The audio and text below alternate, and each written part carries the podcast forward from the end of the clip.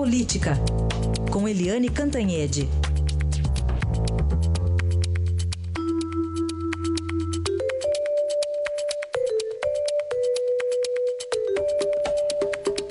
E hoje a gente começa com um tema até de bastidores aqui, porque o Conselho Nacional de Justiça tá pegando fogo, né, Eliane? Bom dia.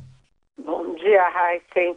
Pois é, agora é, tem mais essa, né? Porque além dessa, dessa, enfim, desse tumulto todo que a gente assiste no Supremo, com muitas críticas, com julgamentos muito apertados de 6 a 5 para lá, 6 a 5 para cá, agora você também está tendo um problema grave no CNJ, que é o Conselho Nacional de Justiça.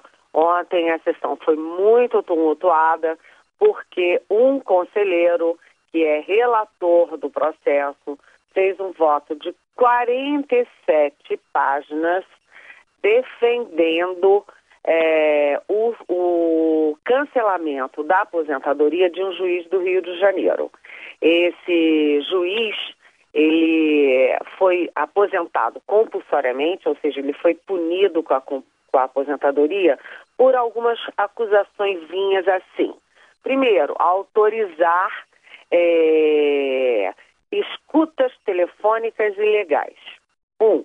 Dois, é, simplesmente sumir com as gravações. Quer dizer, ele manda gravar e depois some com as gravações.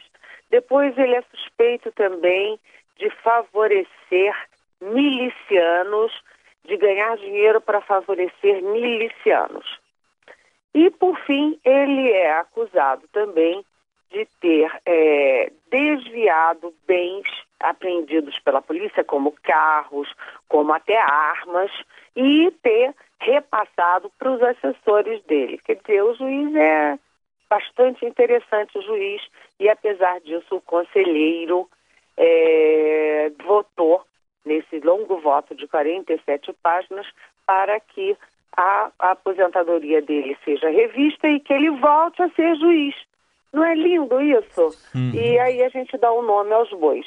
O conselheiro que decidiu isso é o conselheiro Henrique Ávila, que é o representante do Senado no CNJ e que foi apadrinhado nessa para essa função pelo ministro Gilmar Mendes. Está lá em vários órgãos de imprensa na época que o Gilmar Mendes, o ministro Gilmar Mendes, é que defendia a ida dele para o CNJ. Na mesma hora, é, três conselheiros, inclusive a presidente do, do Supremo e do, uh, do CNJ, a ministra Carmen Lúcia, enfim, eles três se rebelaram né, contra esse voto do, do conselheiro Henrique Ávila e disseram não, nós nós não vamos votar com isso, não. Nós não vamos rever a aposentadoria desse, desse cidadão, não. Então, uh, uh, ficou uma saia justa enorme, né? E agora é preciso saber o que, que vai acontecer com o tal do juiz que se chama Rafael Oliveira, do Rio de Janeiro. Então, é, é inacreditável que o juiz tenha feito tudo isso, tenha sido punido com uma mera aposentadoria e que o conselheiro do CNJ não acha suficiente para ele sequer ser aposentado. Então, atenção, vamos dar foco para o CNJ, porque isso aí mostra como é que as coisas funcionam, né? O chamado corporativismo do judiciário, não é, Raíssa? É isso aí. Vamos lembrar que a, a maior punição para um juiz é essa, punição entre aspas, né? Ficar em casa recebendo aposentadoria integral, compulsória, obrigatoriamente, né, Eliane? Essa não é, uma... é um barato é. isso? É, é, fantástico. E ele ainda recorre. É. Ainda recorre, se sente injustiçado. Eu fico assim pensando como como é complicada a vida, né? É muito complicada. Vamos falar agora mais uma vez do PSDB, que tem um, cada dia tem um incêndio lá, né, Eliane? Olha, é, tem um incêndio do PSDB, é um incêndio contínuo. É aquele incêndio que não para nunca, né? vem lá de desde 1988, quando o partido foi criado, que tem incêndios, muitas, vamos dizer assim, muitas estrelas demais, muitos egos demais, e dessa vez é, eles estão, neste momento, eles estão tentando exatamente apagar o incêndio e fechar a questão em torno do Geraldo Alckmin para a presidência nacional do partido e fechar em torno do Geraldo Alckmin para como candidato para a presidência da República. E agora é preciso saber duas questões que ainda dividem o PSDB. Uma, vai sair ou não vai sair do governo?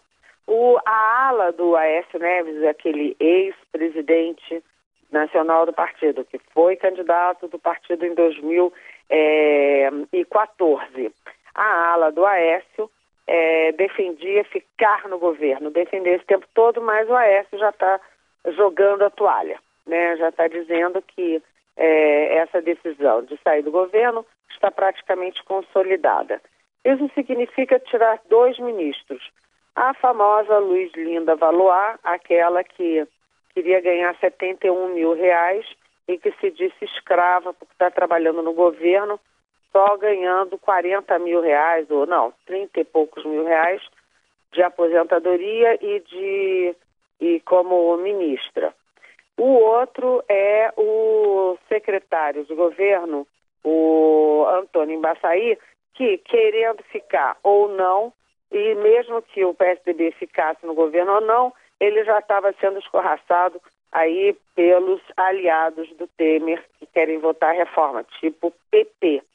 Né? Então, sair do governo está praticamente certo. Agora, houve um grande estranhamento, principalmente dos é, tucanos economistas, aqueles que são economistas que não têm mandato, mas que têm muito peso no partido, é, reclamando que o PSDB não tenha fechado questão a favor da reforma da Previdência. Porque o que eles diziam é o seguinte: não, a gente sai do governo, mas vota a favor da Previdência.